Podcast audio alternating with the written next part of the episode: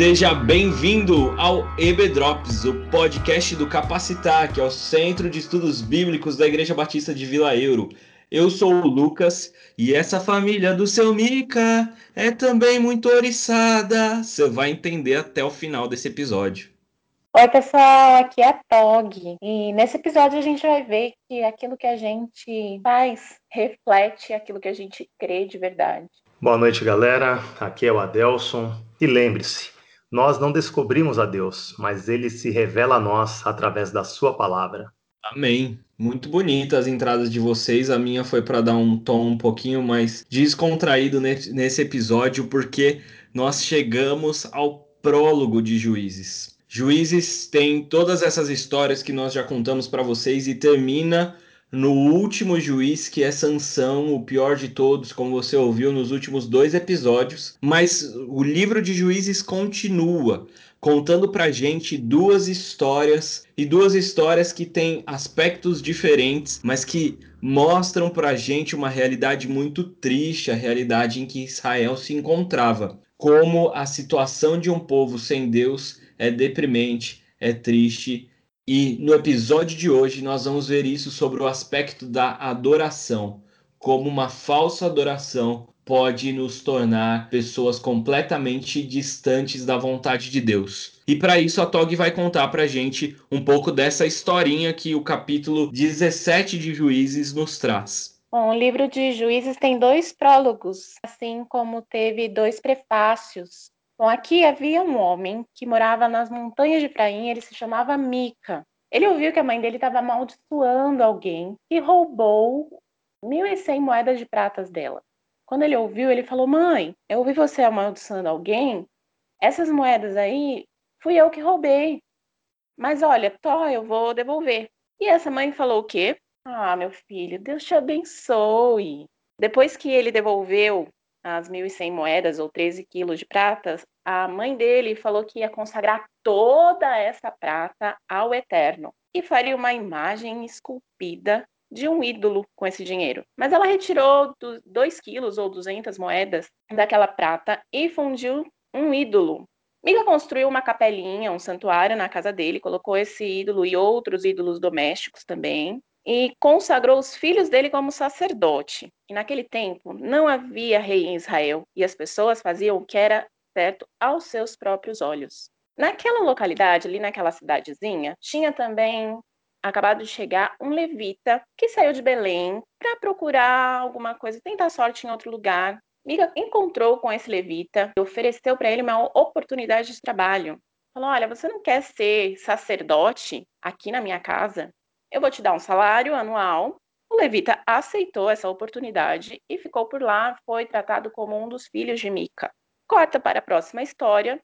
Naquele tempo, não havia rei em Israel. E a tribo de Dan ainda estava procurando lugar para se estabelecer. Eles ainda não tinham ocupado o território que Deus tinha separado para eles lá na divisão de territórios. E os danados? Não, não é danado os danitas mandaram cinco soldados, estavam procurando lá um lugar, então eles mandaram cinco soldados para observar a terra, para buscar algum lugar que eles poderiam ficar e cultivar a terra, ter plantação, ficar por ali. Esses cinco soldados encontraram a casa de Mica. Eles pousaram lá, ficaram sabendo da residência, ouviram a voz do levita, ficaram sabendo que aquele levita estava por lá, Perguntaram para ele o que, que ele estava fazendo por ali. E aí, para encurtar a história, ele respondeu que Mica tinha contratado ele para ser sacerdote da casa dele, daquela capelinha que ele tinha. E aí eles, sabendo que ele era sacerdote, falaram: "Ah, que bom, então consulta Deus para ver se a gente vai se dar bem, como é que vai ser". E ele falou: "Não, podem seguir em frente porque vocês vão se dar muito bem". Saindo de lá, eles encontraram uma cidadezinha chamada Laís. Era um povo pacato, pacato cidadão, eles eram tranquilos, não tinha ninguém por perto para ajudar. E eles pensaram, então, vamos atacar essa cidade. Voltaram para a tribo de Dan, contaram o que eles encontraram, e aí saíram 600 soldados da tribo de Dan em direção a essa cidade. Antes de chegar lá, acamparam ali perto da casa de Mica de novo, e os cinco soldados, aqueles cinco espias, eles contaram para todo mundo: olha, sabe, ali tem uma casa que tem um santuário, tem um colete sacerdotal, tem inclusive um sacerdote e eles acharam uma boa ideia ir até lá pegar todos os ídolos, pegar o colete sacerdotal e chamar, convidar o sacerdote, aquele levita, para acompanhá-los. O levita falou: Ei, o que vocês estão fazendo? Vocês estão levando tudo aqui da casa de Mica? E aí eles fizeram uma proposta para ele. Olha, você prefere ser sacerdote de uma família ou de uma tribo inteira? O que, que você acha de vir com a gente e ser nosso sacerdote? Então, o levita aceitou essa proposta de promoção e foi com eles para Laís. Chegando em Laís, ele, a tribo de Dan acabou com aquele povo, matou, mataram todos os cidadãos, queimaram tudo e reconstruíram ali um lugar para que eles ficassem. E eles permaneceram ali até que o povo fosse exilado, até o exílio, até que o povo fosse dividido. Diz a palavra de Deus que eles fizeram ali um lugar de adoração e aquele levita que se chamava Jonatas, que era filho de Gerson, que era filho de Moisés, e os descendentes dele foram sacerdotes da tribo de Dan até a época do cativeiro.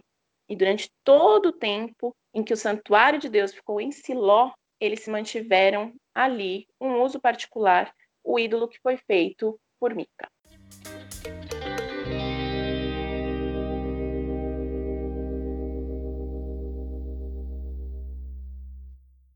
Essa história, vista sob o nosso aspecto hoje, sob o nosso olhar, ela nem parece tão bizarra assim quanto para os primeiros ouvintes, para as pessoas que tiveram ali acesso ao livro de juízes como os primeiros ouvintes. E o nosso trabalho hoje aqui vai ser conversar e tentar trazer alguns desses aspectos e correlacionar com a nossa vida hoje em dia. Essa é uma história muito, muito, muito atual. Parece até a religião e a religiosidade evangélica brasileira de 2020. Então, para isso, para a gente falar sobre essa questão do aspecto religioso que cada uma dessas três personagens apresenta para a gente, eu vou conversar aqui com a Adelson e com a Tog. Eu queria começar pedindo para que o Adelson nos explicasse um pouquinho é, onde estão os principais erros na vida e na história de Mica e de sua mãe, dessa família aí muito oriçada. O nosso Deus, ele é um Deus soberano. Ele está acima né, da nossa capacidade intelectual e acima da nossa capacidade de compreensão.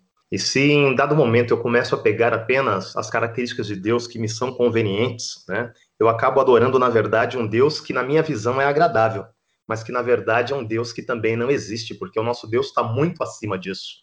Né? Porque nós vemos hoje em dia algumas pessoas justamente indo para um evangelho desta forma. Ah, porque acha que Deus é só amor. Então, Deus é amor, Deus é amor, sim, Deus é amor, mas Deus também é justo, Deus também corrige. Então, as pessoas se esquecem de ver todas as características de Deus, da sua santidade, do seu caráter, e acabam adorando um Deus que é inexistente porque é um Deus daquela só pega um ponto da sua característica, né? Tem uma frase do, do Keller no livro, né, que ele fala sobre essa questão de, de buscar ter um Deus segundo aquilo que nos agrada, é um tipo de religião que busca controlar e domesticar o Senhor Deus.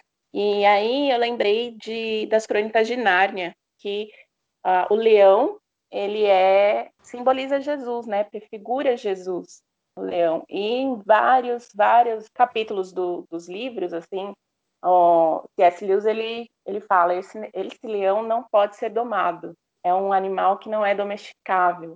E esse é o nosso Deus, né? Ele não é alguém que a gente vai moldar a nossa vontade.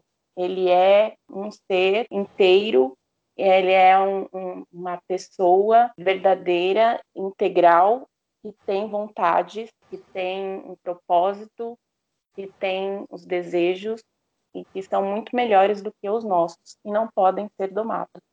É, ouvindo vocês falarem, é, eu me lembrei muito de 1 Timóteo 4, né? Aquele versículo famoso, na verdade é 2 Timóteo.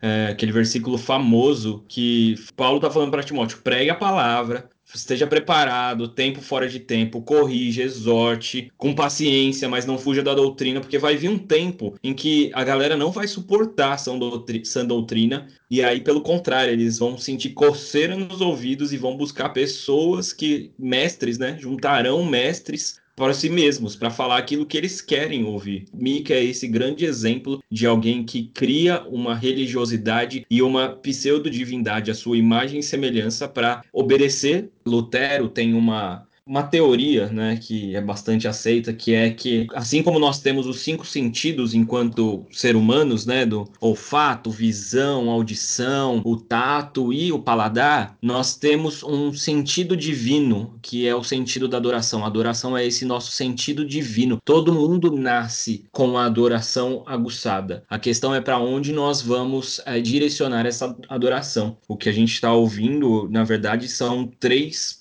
três personagens distintas que estão adorando a sua própria imagem e semelhança e aquilo que eles querem adorar. Eles estão buscando a Deus com as suas próprias formas, porque na verdade o que eles querem é a sua própria vontade. E a gente tem que tomar muito cuidado mesmo, porque isso é muito sutil. Ninguém cai nisso de forma intencional. É aquela história, né? O pecado ele vai se achegando a gente. Então a gente já conhece Mica roubando, mas ele não ia roubar a mãe simplesmente do nada. Era um cara santo, puro, imaculado, buscando o Senhor e num dia ele simplesmente deslizou e, e roubou a sua mãe. Então esse cara ele cai nesse pecado e ele cria uma adoração para si que na verdade e toda uma religião simplesmente porque ele sente a necessidade de adorar, mas ele não quer adorar o verdadeiro Deus. Ainda mais na forma que esse Deus requer adoração, que acho que esse que é o ponto fundamental, né? Deus que define a forma como ele quer ser adorado na palavra dele. E não nós decidimos adorar a Deus da nossa forma, da maneira que a gente acha mais adequada.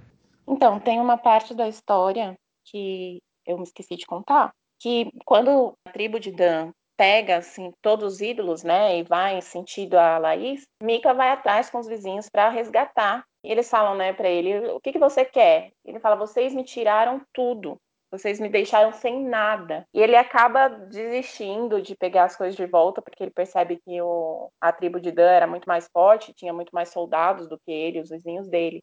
Mas é interessante observar isso, né? Que tudo que ele possuía podia ser retirado dele coração dele, o sentido da vida e da adoração dele estavam em objetos que poderiam ser roubados. Quando a gente adora o verdadeiro Deus, quando o sentido da nossa adoração, da nossa vida, quando o nosso propósito está em Deus verdadeiramente, isso nunca vai poder ser tirado, levado, roubado de nós. Nada nem ninguém na história da, da humanidade tem condição de receber adoração, somente o único e verdadeiro Deus. E é por isso que ele dá os parâmetros da adoração. Porque quando a gente adora a uma pessoa ou a uma religião ou, e, e aí, gente, só para deixar bem claro, né? Porque às vezes quando a gente fala isso, pode parecer muito distante. Como assim adora uma pessoa? Fica prostrado? Não. Tem pessoas que adoram o cônjuge, que não conseguem imaginar a sua vida sem um amor romântico. Então, é, é comum a gente ver aquelas pessoas que quando termina um relacionamento, ela precisa necessariamente engatar em outro, porque a forma dela se sentir plena, digamos, entre muitas aspas, é, tendo um relacionamento romântico. Outras pessoas é, adorando aos próprios filhos. Outras pessoas adorando ao dinheiro, ao trabalho, ao sucesso, à fama. Em tempos de, de redes sociais, de mídias sociais, é muito, muito, muito comum a gente ver esse tipo de manifestação de adoração.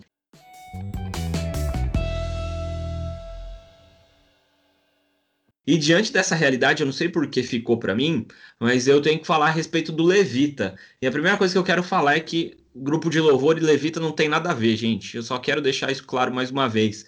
Mas vamos lá. O que acontece com esse cara, esse levita completamente perdido? Lá em Josué 21, ou seja, ainda antes dos acontecimentos de juízes, os levitas, né, o pessoal da tribo de Levi, eles já estão reclamando para Josué que eles estão sendo esquecidos, porque qual que era o combinado? É que os levitas iriam servir a Israel, toda a tribo de Levi, e dentro dessa tribo, um grupo específico como sacerdotes, eles serviriam ao tabernáculo, cuidando de todas as questões questões da religião, da espiritualidade das tribos, e as outras tribos levariam o dízimo para que os levitas tivessem o seu sustento. Então, por isso que era uma décima parte. E aí o que acontece? Lá em Josué 21, os levitas já estão sendo deixados de lado, as tribos já não estão entregando o dízimo conforme deveriam entregar e os levitas estão começando a passar necessidade. Mas o que a gente vê é um levita que está em Belém de Judá, um cara que era o responsável por cuidar da adoração em Belém de Judá e simplesmente ele deixa Belém e vai atrás de um lugar melhor. Mas o que a gente vê é que ele não é um coitadinho, até porque ele, ele deveria saber que Deus estaria cuidando dele. E ele não busca Deus, ele busca os seus próprios recursos. Ele se depara com um louco que está criando uma religião à parte só para sua família e ele tem um santuário, ele tem uma estola sacerdotal, coisas que não que, gente,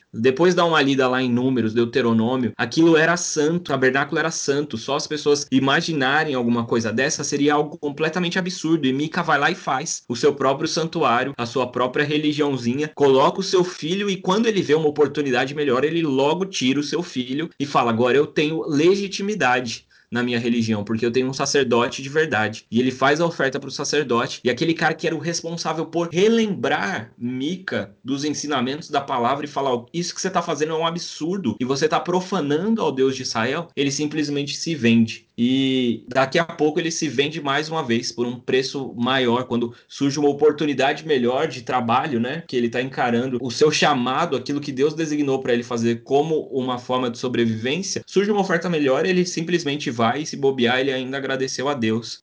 Que linha fina, né? Que linha tênue. A gente sabe que tudo que a gente faz pertence a Deus. E se eu trabalho num trabalho entre muitas aspas secular, ali eu sou sacerdote, né? Porque hoje todos somos sacerdotes. Mas é, que linha fina a gente usar que Deus deu nas nossas mãos para a gente servir ao próximo e usar aquilo como meio de subsistência, independente do que você faz.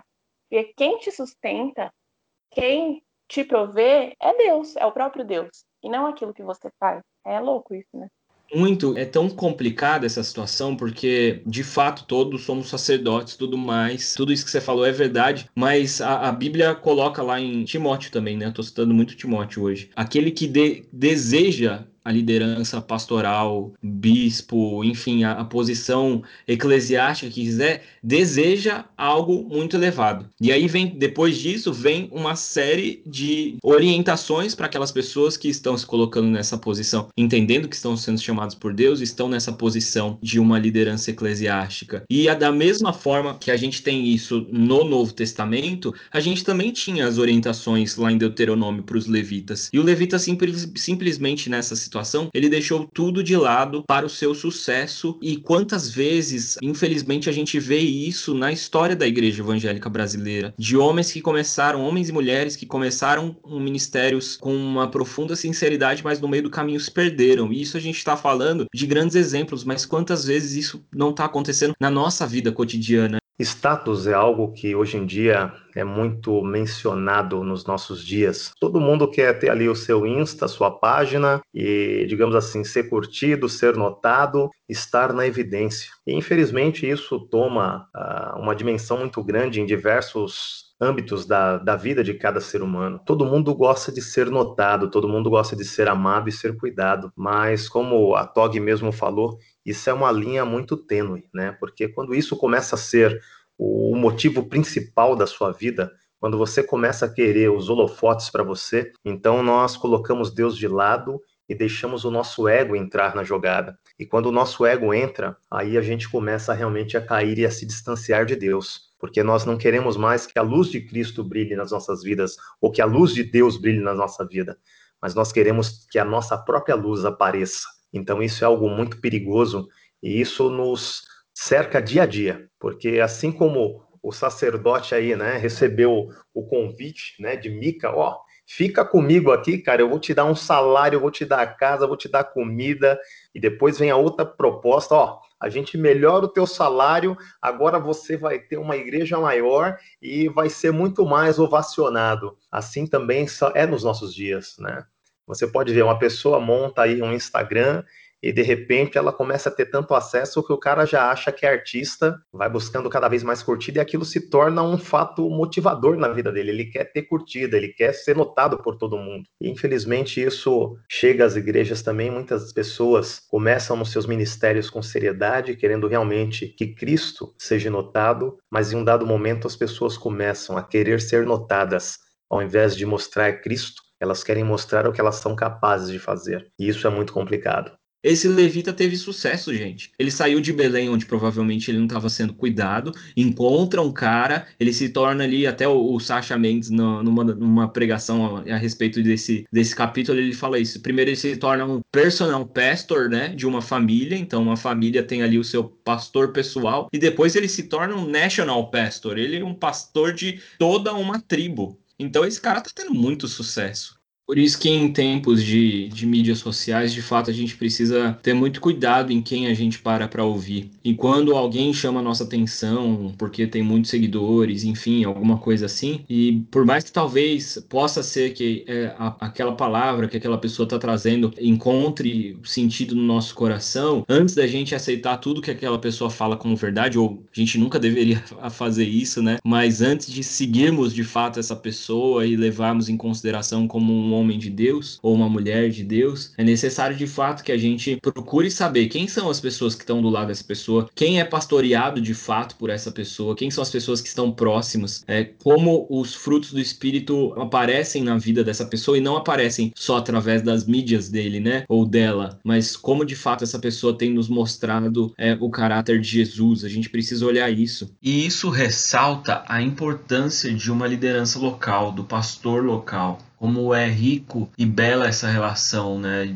que a gente tem como ovelhas com o pastor local, que é de carne e osso, que a gente tem condição de conhecer as dificuldades, mas também reconhecer aquilo que, que precisa ser elogiado e conviver com uma pessoa que nos ajuda a caminhar com Cristo.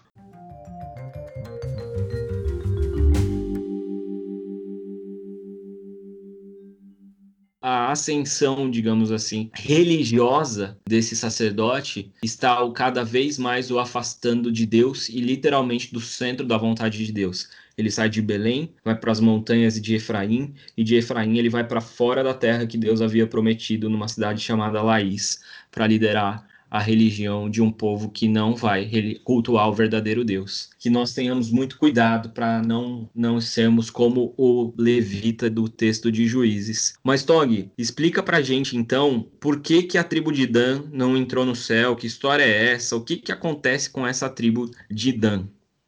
Então, uma coisa que chama atenção a respeito da tribo de Dan, uma tribo que não está listada lá em Apocalipse, na lista de tribos de Israel que estão no céu, que estão na glória, a tribo de Dan ela não está listada. Muito interessante, porque assim como o levita, eles foram se afastando de Deus, a gente começa se perguntando, né? Por que, que eles não têm ainda uma terra, um lugar para habitar? E aí, primeiro é porque as outras tribos fizeram parcialmente, que é ocupar a terra que Deus já tinha designado, qual eles não tinham cumprido essa ordem de Deus. E eles ainda estavam buscando um lugar para habitar eles vão se afastando a ponto de chegar fora dos limites daqueles do lugar que Deus tinha determinado para o povo de Israel habitar. Eles corrompem totalmente o coração deles e lá em Apocalipse eles não são nem listados dentre as tribos que estão no céu, que estão na glória. Ou seja, eles se afastaram realmente, eles se afastaram de fato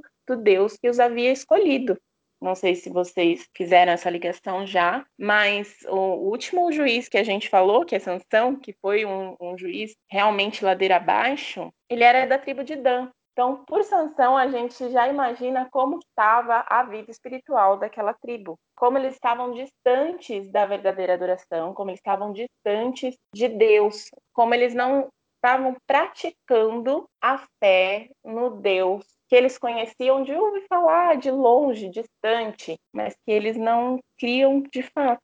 Uma coisa que eu acho triste, mas que vale a pena a gente ressaltar, esse pecado, né, o pecado da idolatria, entrando na nossa vida é, a partir de uma religiosidade não direcionada para quem de direito, para o próprio Deus, ele pode ganhar níveis, né? Então a gente tem ali o pecado individual do sacerdote, mas que é um sacerdote, uma liderança. A gente tem o pecado na família de Mica, né? Que a gente vê uma mãe completamente. Uma mãe muito doida, né, gente? Porque a mulher foi roubada pelo filho e quando o filho fala que foi ele que roubou, a primeira coisa que ela faz é dar glórias a Deus. Não dá para entender essa mulher, na boa, assim. Mas a gente vê uma família completamente. É, imersa no pecado e, por último, uma tribo inteira. Eu acho que vale a pena a gente fazer essa correlação que o nosso pecado, dependendo inclusive do nosso nível aí é, de influência ou é, das pessoas que estão ao nosso redor, ele pode simplesmente se espalhar e pode impactar uma igreja inteira, uma família toda. E isso é muito sério porque ninguém se afasta de Deus sozinho. Quando a gente determina parâmetros errados para adoração, a gente sempre vai querer que outras pessoas concordem com a gente. A gente sempre vai tentar trazer pessoas para o nosso lado, porque a gente vai ficar com aquela dúvida, dúvida: será que eu estou fazendo a coisa certa? Se outras pessoas vierem comigo, significa que eu estou fazendo a coisa certa. Enquanto Deus nunca deu esse parâmetro pra gente, né? Pensando nessas coisas, eu me lembro muito quando eu era adolescente e pensava assim nas coisas que como cristã eu poderia ou não fazer E aí você olha para lá, tá, mas se até tal pessoa tá fazendo isso, então então tá tudo certo, eu posso fazer também. E a gente não volta para a Bíblia, né? O que dá maturidade para gente é a Bíblia, o que dá crescimento para gente é a Bíblia. E a gente precisa lembrar que aquilo que a gente não faz também é pecado. A gente costuma apontar as coisas que a gente faz que são pecado, mas aquilo que a gente não faz, está escrito lá em Tiago, né? Também é pecado. Então, quando a gente não amadurece, não trabalha, não constrói o nosso relacionamento com Deus, a gente está em pecado, a gente está pecando também. A gente precisa sim ter pessoas confiáveis de referência, a gente cresce junto, a gente cresce como igreja, como comunidade, mas a gente precisa também ter o nosso estudo bíblico, a gente precisa ter firmeza naquilo que a gente crê, a gente precisa ter estudo, nosso tempo diário com, com a palavra de Deus, com a oração. É, e também precisamos nos lembrar, né, pessoal, que a nossa maior referência é o nosso Mestre Jesus. Como você mesmo falou, Tog, lógico, a gente tem pessoas, irmãos amados de confiança que nos edificam, que caminham junto conosco, mas todos nós somos pecadores, como a palavra mesmo nos ensina.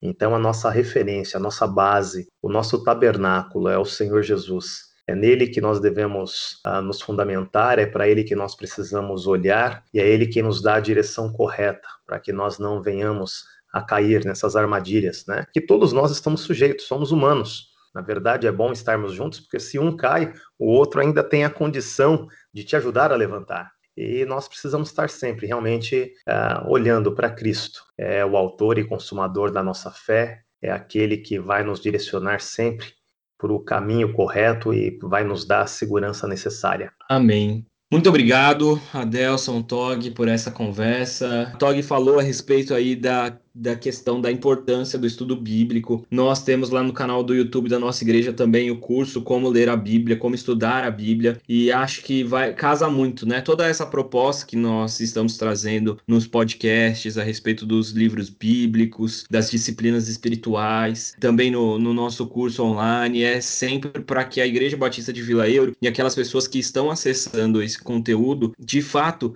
se convençam e se apropriem da palavra de Deus como a única regra de fé e prática para a nossa vida. É, mais uma vez, Tog, Adelson, obrigado. E até semana que vem, no último episódio que nós vamos falar a respeito da história de terror que o livro de Juízes nos conta. Já teve aventura, já teve romance, já teve traição e agora vai ter uma história de terror para deixar qualquer diretor hollywoodiano de cabelo em pé. Valeu, gente. Até mais. Até semana que vem. Falou, pessoal. Até a próxima. Até mais. Tchau, tchau. Obrigada, pessoal.